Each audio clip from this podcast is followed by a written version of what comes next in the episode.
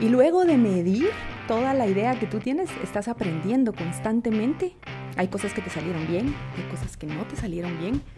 Em, y entonces vuelves otra vez al ciclo en donde eh, reconstruyes la idea inicial, corriges todo aquello erróneo, vuelves a medir, aprendiste nuevo y es un ciclo iterativo. ¿Para qué? Para generar el valor que se requiere para poder crecer en el mercado.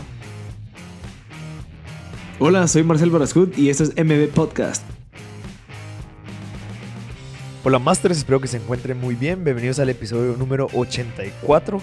Eh, vamos a continuar con la temporada de ESI School of Management, en donde vamos a hablar el día de hoy con la licenciada Claudia Cifuentes, que es la directora general y regional de ESI School of Management. Entonces, creo que ella nos viene a aportar muchísimo en el tema de cómo podemos nosotros desarrollar el modelo de negocio, nuestro emprendimiento. Ya logramos ver la parte de cómo podemos crear un project, o sea, un proyecto con el tema de project management.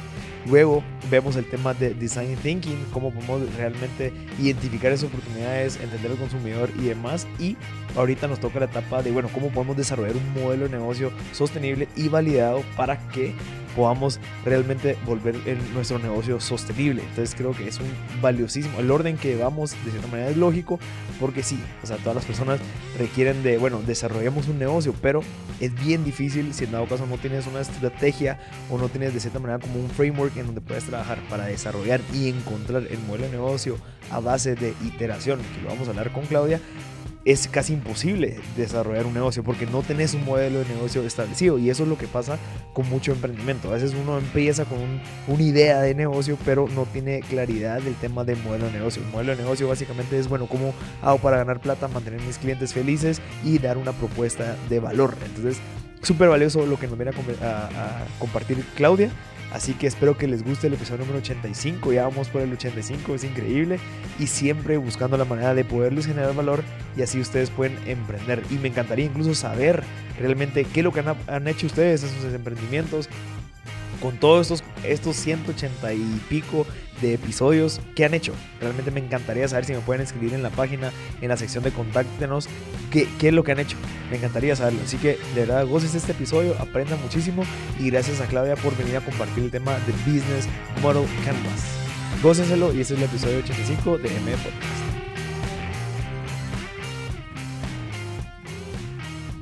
Claudia, ¿cómo está? Bien, gracias. ¿Tú qué tal? Bien, Claudia Cifuentes, eh, gerente de ESI School of Management. Vamos a hablar hoy el día del tema del Business Model Canvas, del Lean Canvas y la importancia de desarrollar un buen modelo de negocio. De primero todo, ¿qué es un modelo de negocio y qué es una startup? Bueno, vamos por partes, ¿verdad? Para que pueda ser un negocio como tal, primero tuvo que haber nacido siendo un startup. Todos los negocios nacen de esa forma. Y básicamente un startup es aquella eh, unidad que no tiene una identidad como tal y que no tiene ninguna estructura, que no ha validado realmente qué es lo que quiere hacer, por qué lo quiere hacer, para quién lo quiere hacer y mucho menos con qué recursos va a empezar a hacerlo, ¿verdad? Yo definiría así simple un startup. Cuando ya se transforma en una empresa, ya, ya se tiene un modelo de negocio definido. Probablemente ya pasaron ciertas experiencias, ya se testearon ciertos eh, aciertos, fracasos, eh, económicamente ya aprendieron o ya, ya, ya se desenvolvieron de cierta forma en donde encontraron el mercado objetivo, donde empataron todas las herramientas que necesitaban para poder funcionar y entonces ahí ya cambia de ser un startup a ser una empresa formal. Em, básicamente el, el startup lo que tiene es mucha energía, pero no tiene un modelo de negocio definido, porque todavía no han aprendido cómo desarrollar valor con lo que están haciendo, ¿verdad? No han entendido toda esa parte y probablemente por eso es que hay que eh, identificar muy bien en qué fase está tu negocio como para poder realmente incluir en él las herramientas que necesitas para poder sacar el mejor provecho. Exacto. Y yo sí, algo tengo entendido de que las startups, si algo tienen en común es que todos viven bajo un como que cierta incertidumbre, que es lo que las mantiene, que a veces no saben si van para allá, no saben si ir para allá, y que es difícil de cierta manera lograr administrar, que es el reto número uno de cualquier emprendedor. Sí, lo que, lo que sucede es que los startups empiezan con mucho corazón, ¿verdad? Que lo confunden con el valor.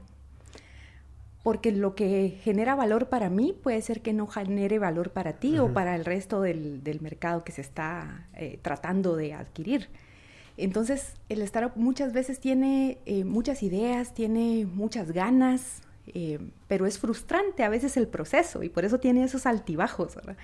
Basta con googlear startup y te aparecen todas aquellas figuras en donde son como es como el camino. Exactamente. Que arriba es por abajo. El camino boscoso, ¿verdad? Que, tienes que recorrer para realmente alcanzar tus metas, ¿verdad? Pero es porque realmente no se tiene un proceso claro, definido, o, o simple y sencillamente no quieres recorrer el proceso, porque ser un startup no quiere decir que sea sencillo, ¿verdad? Al contrario, tienes que trabajar quizá el doble que la persona que ya encontró su modelo de negocio, porque estás realmente monitoreando, estás moviéndote en un ambiente de incertidumbre constante, en donde tienes que encontrar no solo un mercado específico, sino que también lo que tú estás, eh, tu pasión, lo que tú quieres eh, llevar a las personas, ¿verdad? Ese propósito, las personas tienen que entenderlo. Empatar mercado con tu propósito es una tarea titánica. Sí, yo estaba leyendo ahorita el libro este de Lean Startup y dice que cuando tenés una startup no puedes agarrar ninguno de los dos lados, o sea, como que los dos lados contrarios. Uno que es poder manejarlo al 100% como una empresa normal y el otro que es lo que hacen muchos emprendedores, que es, bueno, veamos qué pasa. esa actitud de, bueno, como es un emprendimiento, ah, probemos aquí, probemos allá, probemos acá. Y al final, ninguna de las dos funciona dentro de una startup y ahí es donde vemos el fracaso de varias. Entonces, lo que recomienda el libro es que nosotros logremos empezar con un como proceso de aprendizaje. Ver la manera que nosotros podemos aprender del consumidor, que es el que queremos entender que es lo que estamos ofreciéndole. Porque si en dado caso es una startup, no sabemos. Y, estoy seguro que ni siquiera ellos saben qué es lo que nosotros queremos ofrecerles o la solución que le estamos brindando. Definitivamente, porque por eso la metodología de, de Link Startup es, es tan interesante y creo que a pesar de que tiene muchos años atrás de haberse creado, hasta que surgió el libro de Lean Startup, que es el segundo libro que, surge de esa ah, metodología. Te recomiendo que busques el, primer libro. ¿Cuál es? Em, te doy el, nombre, aquí lo ah. tengo.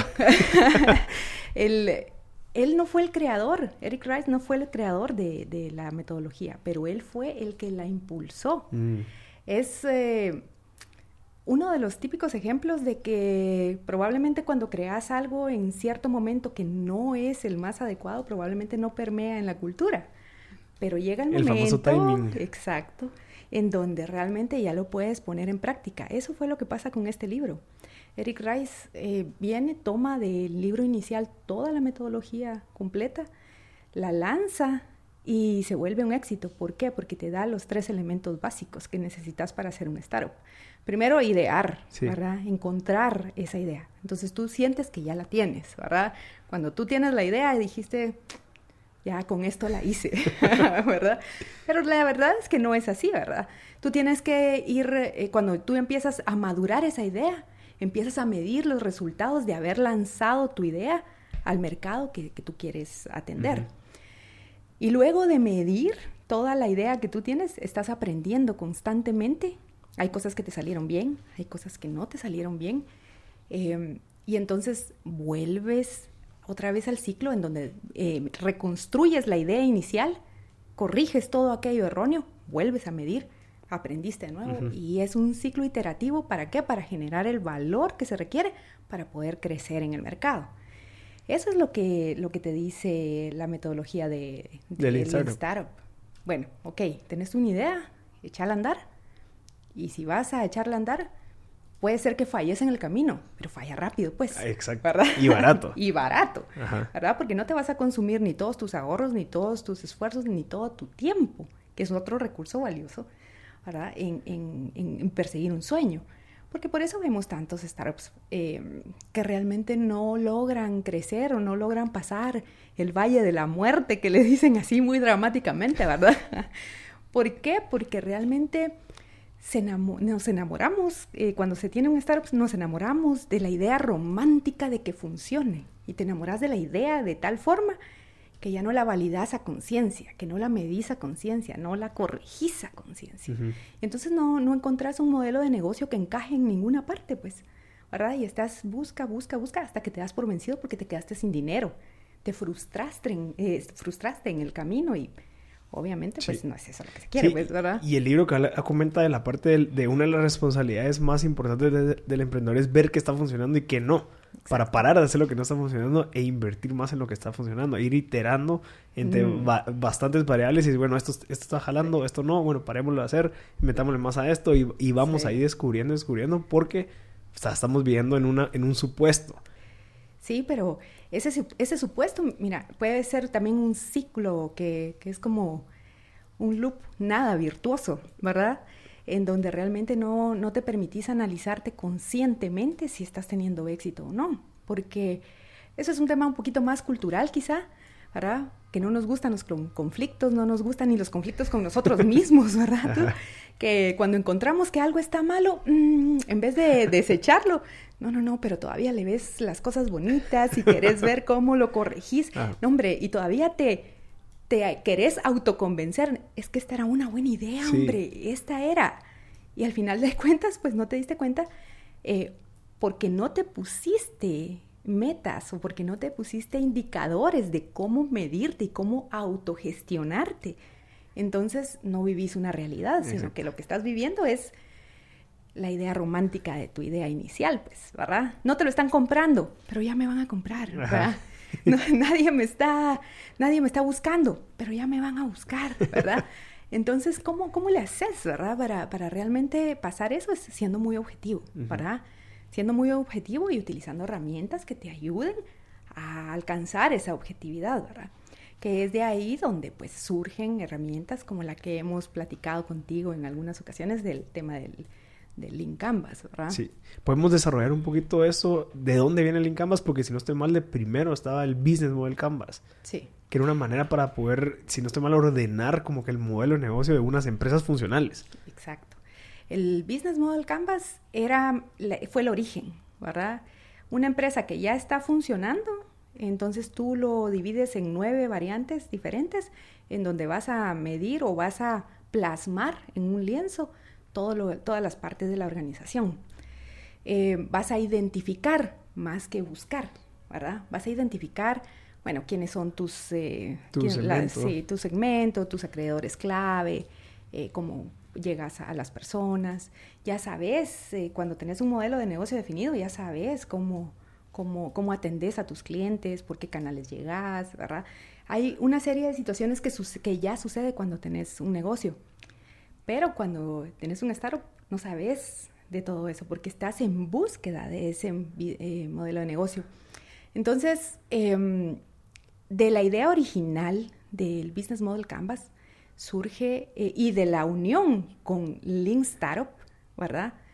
Las ideas de Lean Startup con el Business Model Canvas se combinan y entonces de los nueve elementos que se requieren para poder hacer el Business Model Canvas, cambiaron cuatro. Okay. Y esos cuatro da vida al Lean Canvas. Entonces, cuando, cuando tú hablas de Lean Canvas, lo, básicamente lo que vas a encontrar es un modelo completamente diferente que te permite encontrar las oportunidades, echarlas a andar y si fallaste, las volvés a, poner en práctica. Vas iterando en ese proceso, vas corrigiendo hasta que se ajusta, hasta que va quedando tu modelo de negocio, porque el objetivo de Lean Canvas es que encontres tu modelo de negocio, porque todo startup debería de tener un modelo de negocio, que, que hasta ahí es donde se queda a veces el conocimiento de las personas, ¿verdad? Ah, bueno, sí, el mío es un startup, pero no vas a ser startup toda la vida, pues. Yo creo que el, el objetivo es, incluso dentro de tus indicadores, deberías de tener un tiempo clave en donde tú decís, ok, ¿verdad? ¿Cuándo, cuándo ya, no soy, ya no quiero ser un startup? En cuánto tiempo espero yo crecer, ascender eh, a un nivel diferente en mi empresa, ¿verdad? Entonces, hay diferentes tipos de modelos de negocio, ¿verdad? Que, a los cuales un startup puede irse apegando gradualmente, ¿verdad?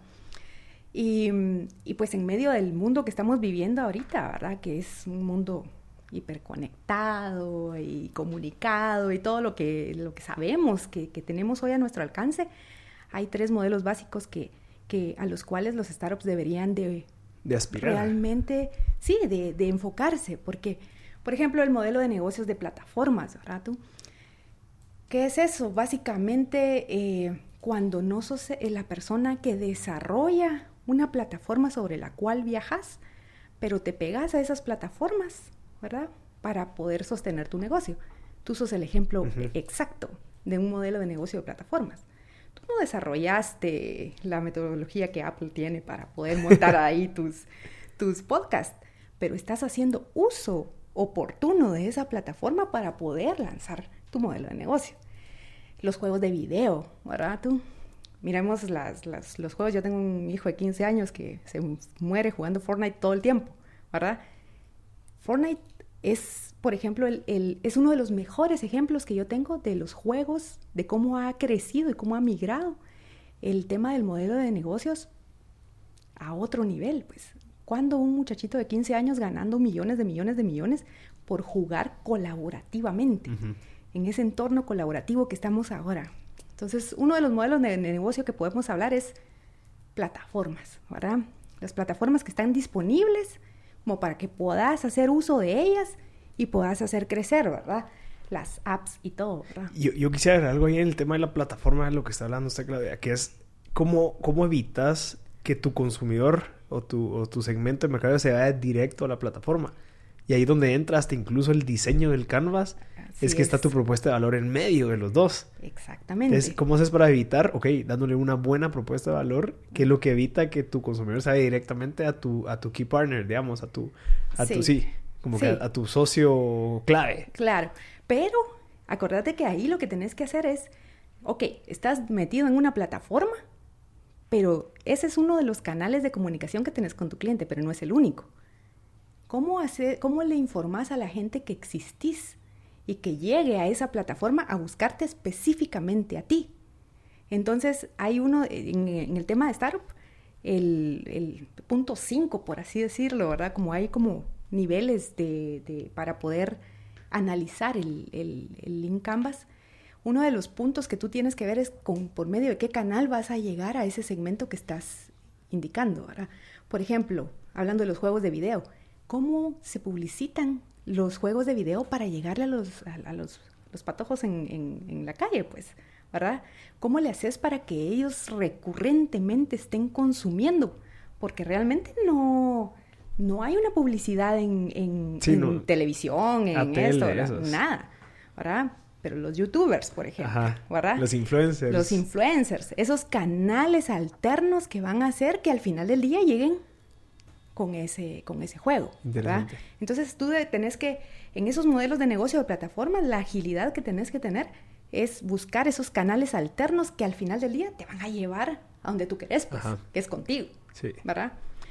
Otro modelo de negocio son los, los negocios globales, ¿verdad? Los negocios globales es, es decir, todos aquellos negocios donde servís a todos, servís a no solo a una comunidad, ¿verdad? Eh, ahí adentro entran también los servicios sociales, ¿verdad? Los, los de startups sociales, ¿verdad? Que tratan de beneficiar no a una, solo, a una sola localidad o persona, sino que estás tratando de beneficiar a la sociedad, ¿verdad? Globalmente. Eso es eh, difícil a veces porque lo que estás haciendo constantemente es mucho trabajo como para educar, como para mm, generar negocio a nivel, a otro nivel que a veces, y lo que querés es también eh, rentabilizar ese negocio, ¿verdad? Pero no estás pensando en un segmento muy pequeño, estás pensando en un segmento enorme, ¿verdad? Y estás pensando en servir a, las personas como tal y poder eh, generarles valor desde, desde otras perspectivas. Obviamente, pues es difícil porque tienes que, eh, hay un, en las comunidades, pues obviamente hay diferentes gustos, diferentes perfiles, etcétera. Un ejemplo de este modelo, ¿cómo cuál sería? Mira, eh, por ejemplo, que no podemos hablar que sea un eh, algo tan social, digamos, pero sí te puedo decir que es un modelo de negocio global, por ejemplo, Mango, la, la ropa. ¿sí? Ajá. MNG. Estos, estos señores lo que, lo que han hecho, y lo han hecho bien, es abrirse a los, internacionalmente, ¿verdad? Por ejemplo, si podemos hablar del modelo de Sara, por ejemplo, Sara lo que hace es viene, copia, ¿verdad? Eh, lo lleva rápido a sus, a sus tiendas y lo vende, ¿verdad? ellos son grandes, obviamente, ¿verdad? pero Mango, por ejemplo, lo que hace es que ellos son globales, pero a la vez son locales, porque ellos no necesariamente desarrollan toda su ropa en, una, en, una sol, en un solo país, sino que ellos lo llevan a las comunidades para poder acercártelo, ¿verdad? A un nivel diferente. ¿Por qué? Estás eh, entregándoles valor a las personas por medio de moda, ¿verdad? Cuidan el precio, ¿verdad? Eh, porque no lo tienen que exportar desde muy lejos, ¿verdad? Es como, como el modelo de IKEA, ¿verdad? Tratan de acercar los, la, la, la, producción. la mano de obra, materias primas, para controlar los precios y generar el máximo valor a las personas, generalmente en las comunidades muy grandes, ¿verdad? Entonces, este tipo de modelos de negocio es, es quizá uno de los más difíciles de comprender, pero es uno de los más rentables, porque pensás global, pero actúas local, ¿verdad? Entonces, eh, pues puedes irte acomodando, pero es difícil a veces identificarlo, ¿verdad? Lo que nosotros más vemos, digamos, en nuestro entorno es eh, los niveles, los modelos de negocio eh, que tratan de diferenciarse por innovación, ¿verdad? aquellos modelos de negocio que no existen, que, tratas de buscar pues otro tipo de, diferenciadores, de donde generalmente es el servicio, ¿verdad? O la experiencia más bien la que se pone a prueba. Tal vez el mejor ejemplo de ese tipo de modelo de negocio es Apple, ¿verdad? Fue el primero que realmente tecnológicamente le pegó a la experiencia del consumidor y te cambió todo, pues. Sí, porque ya existía. Ya existía. Y ellos también son un ejemplo, ¿verdad? De que cuando, cuando mucha de la tecnología que utilizó Apple después para el desarrollo del iPod y del, del, iPad y de todos los hay que hay por ahí, ¿verdad? Inicialmente pues no fueron utilizados, sino que pasó mucho tiempo para que se utilizara todas esas herramientas, ¿verdad? Apple ha sido, creo yo, que una de... Yo creo que localmente todo el mundo sueña, cuando tiene un startup, sueña algo así. Sí, sueña, piensa diferente, hazlo diferente, vive lo diferente, respira lo diferente, ¿verdad? Pero em, básicamente para poder llegar a un modelo de negocio así, lo que tienes que hacer es otra vez, ¿verdad? Volver al modelo de negocio de, de un Lean Startup y buscar el valor, encontrar el valor de las personas. Yo me recuerdo muy bien de que hay una, una entrevista que le hicieron a Steve Jobs antes de morir y cuál es el secreto de manejar tan creativamente una organización. Y él decía, porque siempre nos hemos manejado como un startup.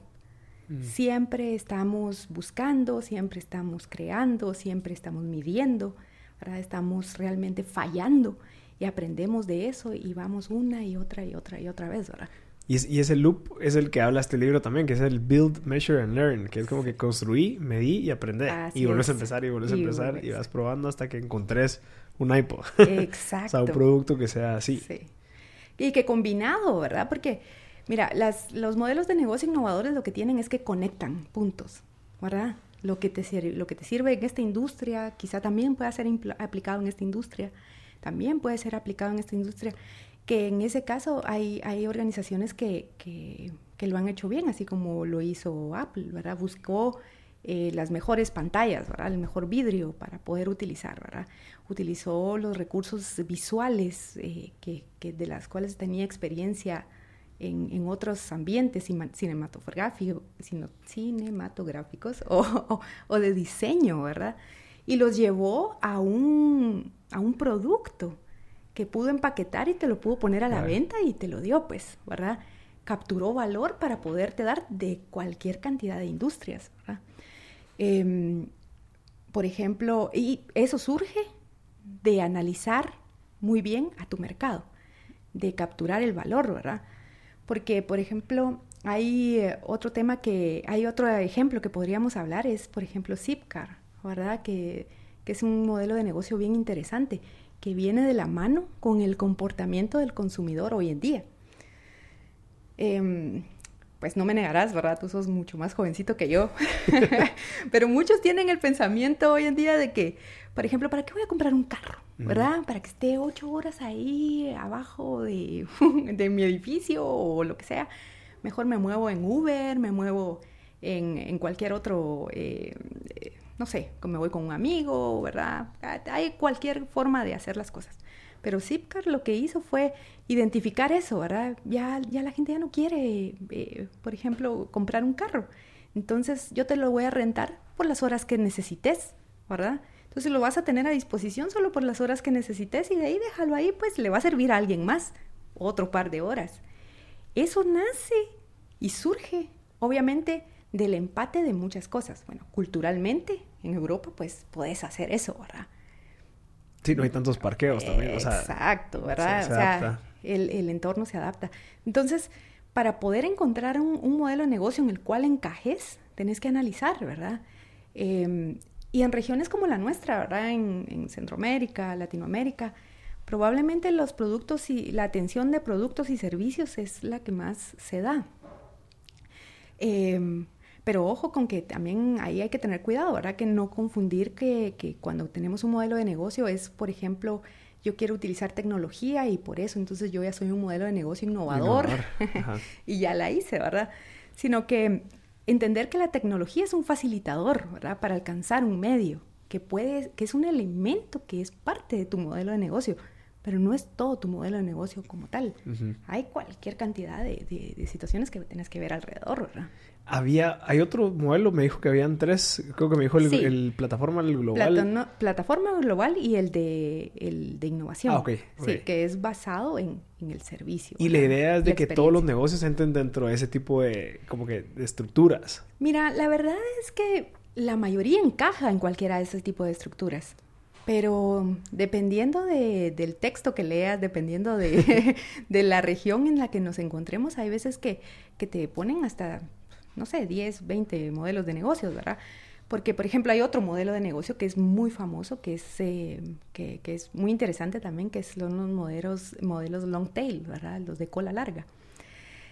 ¿Qué es lo que hacen esos modelos de negocios? Es que, eh, por ejemplo, Amazon, eBay, te pone toda una gama de productos sobre una plataforma, pero no importa cuánto vaya a comprar el consumidor. ¿verdad? O sea, tú querés, eh, vamos a vender las tazas, pero yo tengo 10 tazas en producción, o tengo solo 10 en existencia, yo las voy a subir a Amazon o a eBay para venderlas. Y si las vendes, bueno, y si no, pues también, ¿verdad? Em, pero por cada una de esas tazas que se vendan, por ejemplo, podemos tazas, vendemos cuadernos, vendemos lapiceros, vendemos audífonos. ¿Cuántas de estas unidades se venden? puede ser una, dos, tres, cuatro. Para la persona que puso sus unidades dentro de estas plataformas, tú vas a ganar uno a uno. Pero para la plataforma como tal, Amazon o eBay, tú estás ganando en toda la cadena de productos, ¿verdad? ¿Por qué? Porque esa, eh, tú le estás cobrando a esta persona que subió sus productos ahí un fee, digamos, ¿verdad?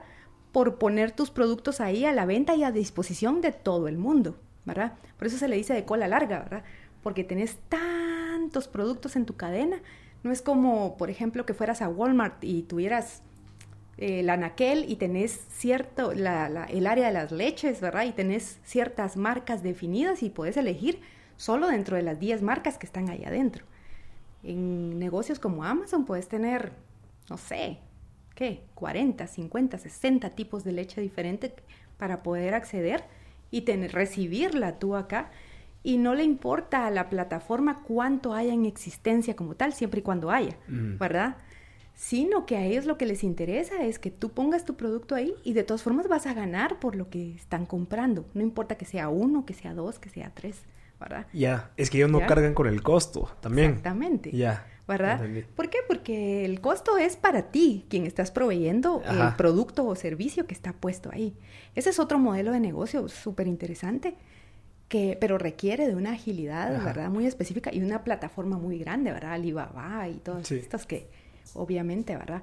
Porque nosotros como en, cuando estamos en el startup, lo que hacemos es utilizar ese tipo de, de plataformas para poder eh, crecer, ¿verdad? Ok, y con el Lean Canvas, entonces la idea es que nosotros empecemos a desarrollar ese modelo, o sea, entender, bueno, o sea, esto, eh, yo, yo, pensé y supuse que iba a funcionar de esa manera, pero al escuchar al cliente, al observarlo, al aprender de él, no funcionó, entonces lo cambié y desarrollé que ahora ya no va a ser a base de plataforma, sino que va a ser a base de X. Exactamente. Y, ahí vas iterando hasta que ya desarrollas un modelo de negocio, ya validado, ya te sumas, ya te montas al Business Model Canvas. Sí. En donde ya tenés otras variables totalmente diferentes. Ya no estás buscando tanto un problema, sino que es, bueno, ¿cómo mantengo esto funcionando? Exacto.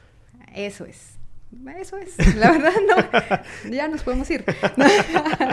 Eso es, la verdad, la, cuando tú encontrás ya tu modelo de negocio, quieres mantenerlo, quieres sostenerlo. Y mejorarlo y estar Por supuesto. Y entonces entras en un proceso siempre de estar buscando una mejora, ¿verdad? Una mejora continua para tu, para tu producto o servicio. Pero tu modelo de negocio inicial ya lo validaste, ya tenés un, ya, ya tenés un nombre en el mercado, ¿verdad? Ya, ya te reconocen por algo, ¿verdad? Ya generaste un valor a, cierto número de personas que lo están transfiriendo a otro tipo de personas, ¿verdad? Entonces, eh, sí, el, el, el, Link Canvas te va a servir para poder ubicarte en eh, todas aquellas variables, ¿verdad? Lo más importante del, del Link Canvas es que tenés que encontrar bien los problemas, ¿verdad? por ejemplo, si, no sé, vamos a lanzar eh, una empresa que haga lapiceros, ¿verdad? Ok, bueno, voy a lanzar lapiceros. ¿Y por qué voy a asegurar yo que esto va a ser rentable para sostener mi idea, mi negocio y voy a vivir de esto el resto de mis días, ¿verdad? ¿Cómo hago esto diferente? ¿Qué es un problema, digamos, si yo voy a hacer eso, ¿verdad? Entonces tú empiezas a, a identificar a tu consumidor, ¿verdad? Tal vez bueno, primero, los lapiceros serían una buena idea ahora. Ahora ya todo es digital, ya casi nadie gusta por escribir. Yo sí, pero muchos o, no. O si hagas un lapicero especial para eh, gente que ya de verdad le gusta escribir. Exactamente, ¿verdad? Entonces, tú tenés que encontrar la necesidad o el problema a resolver y no tiene que ser solo uno. Tienes que pasar la prueba, por lo menos tres, tres inconvenientes o tres necesidades o tres problemas para que por lo menos podés empezar a pensar en que esa es una buena idea. Mm. Porque de lo contrario no vas a resolverle el problema a nadie, pues, y si solo es para ti, entonces, pues, eh, pues fuiste creativo, ¿verdad? fuiste creativo y, ya, ¿verdad? Entonces, desarrollar o identificar básicamente los problemas y, y otra cosa importante, no solo ver el problema, sino quiénes probablemente ya están en ese mercado resolviendo ese problema, ¿verdad? Sí. Para que no vayas tras lo mismo que está sucediendo, ¿verdad? Que eso es lo que localmente nos afecta mucho, ¿verdad? Que tú ves un modelo de negocio, tú ves un startup que está teniendo éxito. Bueno, sacó un excelente lapicero y es porque tenía tecnología y porque, bueno, ahora escribís y de acá lo pasa de una vez a tu, te lo conecta con tu celular para que pase las notas, esto y lo otro. Genial. ¿Verdad? Ok, eso está funcionando y alguien más quiere imitar tu idea.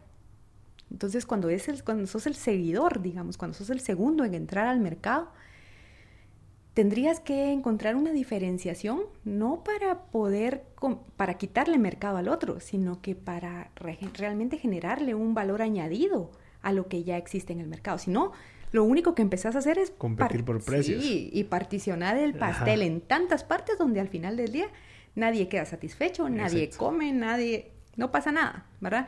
Que eso es lo que localmente vemos, ¿verdad? Y por eso es que, pues, eh, encontrar, eh, tomarse el tiempo para encontrar un problema específico y para validarlo completamente como se requiere es necesario, ¿verdad? Porque el segundo punto es, bueno, ya encontré el problema, bueno, voy a buscar a mis clientes. ¿Verdad? ¿Quiénes realmente quieren consumir esto? ¿verdad? Y eso tiene que ver también con identificar el tipo de, negocio que, estás construyendo, el tipo de modelo de negocio que estás construyendo, porque ¿a quién le generas, eh, a quién le querés generar valor? Por ejemplo, si sos un negocio de plataforma, es un segmento bien específico, ¿verdad?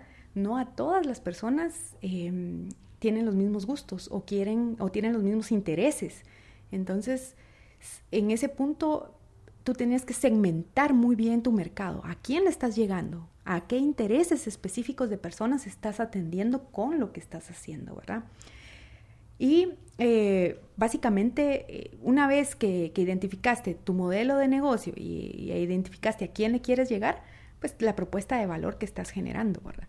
Y con esa propuesta de valor que estás generando, pues ya básicamente vas armando todo, el, uniendo, ¿verdad? Lo que pasa en el, lo que querés que pase en el mercado y lo que tu producto está eh, resolviendo para ese mercado. Perfecto, Claudia. Y para, para ir concluyendo estos, estas dos o sea, herramientas súper prácticas. O sea, ¿qué cree que yo al empezar, al, tener ya mi hipótesis o, mis supuestos, qué es lo que debo tener de primero? O sea, ¿qué es lo que debería hacer una vez yo tenga los supuestos para empezar a elaborar estas dos herramientas?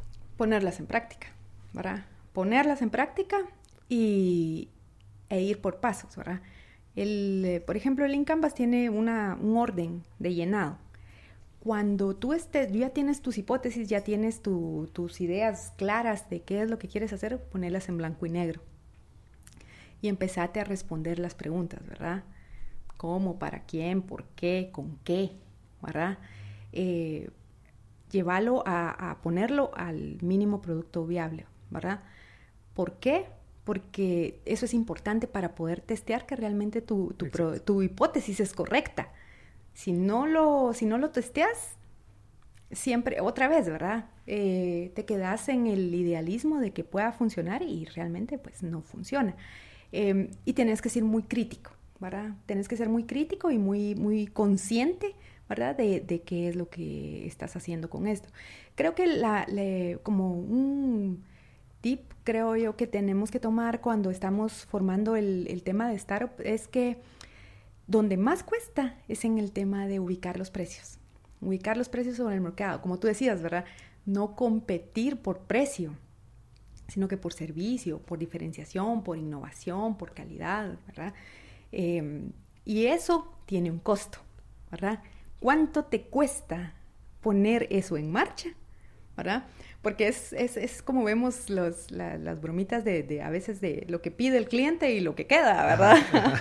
porque tú idealizaste, ¿verdad? Tu hipótesis era, bueno, el super dinosaurio y te quedó una lagartijita como este tamaño, ¿verdad?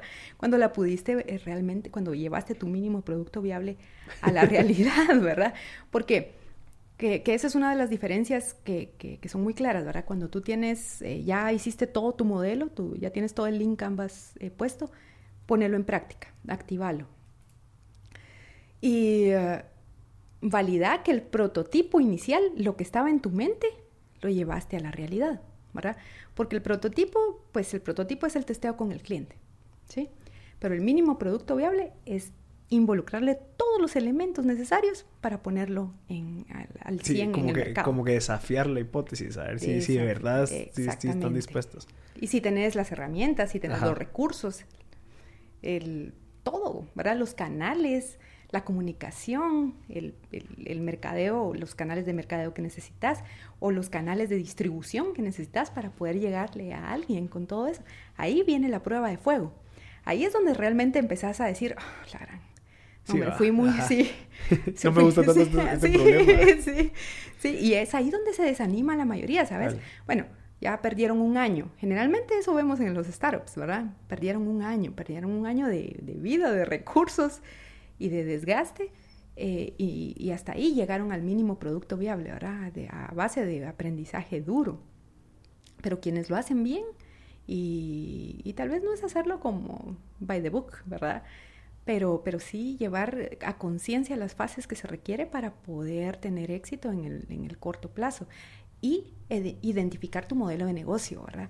Para que ya no seas un startup de por vida, ¿verdad? Porque, bueno, tenés 5, 6, 7 años en el mercado, bueno, ¿sos un startup o tenés mentalidad de startup? Ajá. ¿Verdad? Si tenés, eh, si, si ya encontraste tu modelo de negocio, a mí me encanta cuando me dice una empresa, tenemos mentalidad de startup. Ah, ok, para mí es algo ágil, ¿verdad? Es algo que realmente se está renovando constantemente, ¿verdad? Que ahora ha cambiado al, al, concepto de ágil, ¿verdad? Y todas las metodologías que existen alrededor, que son muy buenas, por cierto, porque sí te, te ponen en otro contexto para una resolución de, y renovación constante. Em, que antes eh, era eh, la mejora continua, ¿verdad? Pero, pero ahora has de meternos en este, en este, en este tema, ¿verdad? De que de la mejora continua, pero a conciencia, ¿verdad? Las con mediciones, con... Exacto, ¿verdad? Eh, porque al, hablar entonces del, del startup, estarías realmente todo el tiempo midiendo tus resultados, midiendo la generación de valor que le estás dando a alguien que al final del día va a ser tu diferenciador en el mercado para que las personas te elijan. Exacto. ¿Verdad? Que eso es lo que... Lo que todos queremos. Sí. Claudia, y para ir terminando, ¿algún libro que, que recomienda a la gente que está escuchando para poderse seguir educando esto o algún recurso? Mira, em, para entender de esto, básicamente, em, yo creo que empezar con Lean Startup, ¿verdad? Lean Startup creo que es una buena, una buena solución. Eh, entender cuándo vamos a hacer un modelo de negocio, Business Model Canvas, es el otro libro, y la generación de valor. De la propuesta de valor. De la propuesta de valor, que también es del mismo creador del Business Model Canvas. Em, muy interesante, la verdad. Y vienen todas las herramientas también en estos libros que, que, se pueden desarrollar, ¿verdad? O, el mapas de empatía, design thinking, eh, Scrum, todas las metodologías que realmente vienen alternas a la agilización de las ideas y que puedes poner en práctica. Pero yo creo que para que puedas entender bien eh, la diferenciación primero de qué es un startup y qué deberías de hacer cuando estás iniciando, Segundo, ¿qué vas a hacer cuando ya seas un modelo de negocio? Exacto. Y tercero, ¿cómo sostener tu propuesta de valor? creo que esos tres libros son un must. Muchísimas gracias, Claudia. Es súper valioso saber eso porque una de llevar algo de 0 a 1 es fácil, o sea, de cierta manera requiere ciertas habilidades. Luego de 1 a 5, otras. Después de 5 a 200, y son otros set de, de, habilidades. Pero creo que si no empezamos bien, nunca vamos a poder llevar de 5 a 100. Si en dado caso nunca logramos llevar bien de 0 a 1 haber establecido bien todo lo que estamos hablando ahorita. Sí, que, que brevemente te puedo contar como experiencia, por ejemplo, bueno, tengo muchos años de, de estar eh, apoyando la educación de, de, perfil de negocios y eso lo veo yo constantemente. Muchas veces llega la gente con nosotros y nos dice, bueno, yo quiero aprender de tal cosa, yo quiero aprender de tal otra, ¿verdad? Pero mm, no conectan los puntos, ¿verdad? Hay algo que no se conecta, entonces no funciona, ¿verdad? Porque está... Para, para, llegar a C tenías que pasar por B, sí. ¿verdad? Y el B no existe, entonces llegaste a C apenas, ¿verdad? Apenas lo lograste y entonces eh, en el camino tu hipótesis se va derrumbando, pues, porque, porque es, es, es lo lógico, ¿verdad? Si cuando no, construyen las, cuando no construyes bases sólidas, pues todo lo que construyas sobre eso se va a ir viniendo abajo. ¿verdad? Y sabe, sabe, que es importante en el libro un dicho que las startups no se mueren de hambre, sino que se ahogan. sí. De, de, que no es que no tengan que hacer, sino que tienen demasiadas opciones, que no saben qué escoger, entonces se ahogan en tantas opciones y quieren probar a hacer aquello, quieren probar a hacer aquello. Y no es que no hayan opciones, no es que no haya dinero, sino que solamente no saben dónde enfocar esos recursos. Y yo creo que todo lo que nos acaba de dar ahorita Claudia nos ayuda a entender, bueno, en dónde enfocamos esos recursos, en dónde priorizamos ese tiempo y esos recursos valiosos para que no nos pase y estar ahí viendo para dónde agarramos. sí, sí, mira, la verdad es que eh, cada vez que nosotros podamos realmente medir qué es lo que está sucediendo, ¿verdad? Medir, medir, medir, medir, medir, que culturalmente no es una regla para nosotros medir, como te digo, es importante, pero podríamos utilizar hasta, hasta metodologías bien sencillas, ¿verdad? Un simple FODA. ¿Cuáles son las fortalezas que yo tengo, verdad? Tenés un montón de planes. Tus fortalezas, ¿cuáles son las más grandes? Eh, tenés 10 planes, pero de esos 10 planes, ¿en qué sos más fuerte? Andate por eso, pues te está garantizando que vas a tener casi que un éxito, ¿verdad? ¿Cuáles son tus debilidades? Tenés otros 10 planes, pero sos más débil en, en, el plan 5 y 6. Ah, entonces esos no los voy a priorizar. Ajá. Priorizar lo que sean tus fortalezas, ¿verdad? Lo que sean tus debilidades es difícil. tal vez no es que no vayas a tener planes sobre eso, pero tal vez no los vas a hacer de inmediato y no vas a gastar recursos en lo que no sos más fuerte, ¿verdad? Entonces, ¿verdad? Yo creo que si utilizamos la lógica para poder crecer, eh, es muy interesante cómo podrías hacer, eh, hacer crecer una empresa siendo muy consciente y, entrando a este círculo virtuoso que debería de ser, de estarte midiendo constantemente y ser claro, ¿verdad? Em, a mí me encanta, por ejemplo, una de las, eh, de, las eh, de los valores que, compartimos en, en, la escuela, en mi lugar de trabajo, que es la autocrítica, ¿verdad? Y no lo, al, al principio es, no lo entendía, te soy honesta, no lo entendía así como que, así como, no muy bien, ¿verdad? Pero realmente vivirlo y autoanalizarte constantemente y, des- y- y sufrir un Sí. poquito por eso, ¿verdad? Tú y decir, no, es que esto y esto tenemos que modificar y tenemos que cambiar porque esto no está generando valor. Creo que es una buena estrategia. Sí. ¿verdad? Y empezar con nosotros. Sí, Ajá. Sí, porque al final del día, mira, el startup empieza con una persona, ¿verdad? Empieza de una idea, de una en una, Ajá. y se va pues escalando en algo que realmente se construye en algo mucho más fuerte, mucho más grande, mucho más estructurado, con valor para los demás y para ti mismo, obviamente, ¿verdad? Empieza contigo y termina contigo, Cabal. ¿verdad? Otra vez el ciclo, ¿verdad? Perfecto, Claudia. ¿Cómo la pueden encontrar en redes? Em, fíjate que en redes estoy básicamente en LinkedIn, ¿verdad? Ahí me ubica casi que todo mundo, ¿verdad? Claudia Cifuentes. Así, Perfecto. Nada más. Em, pueden, realmente me mantengo mucho en contacto con, con muchas personas, ¿verdad? De afuera, adentro. Em, me gusta mucho compartir conocimiento, ¿verdad? Bueno, tú Sí. eh, ya lo has visto, ¿verdad? Y solo porque tenemos tiempo límite, si no seguimos hablando. Em, pero me pueden encontrar como Claudia Fuentes, ¿verdad? Perfecto. Y, y pues ahí estoy para servirles. Buenísimo. Gracias, Claudia, por su tiempo súper valioso y creo que le puede servir bastante a toda esa gente que está en esta etapa de incertidumbre, que lo que necesitan es, es aprender a manejar esa incertidumbre a base de estos tipos de metodologías. Así que Sí. muchas gracias, Claudia. No, de nada, gracias a ti. Adiós. Adiós.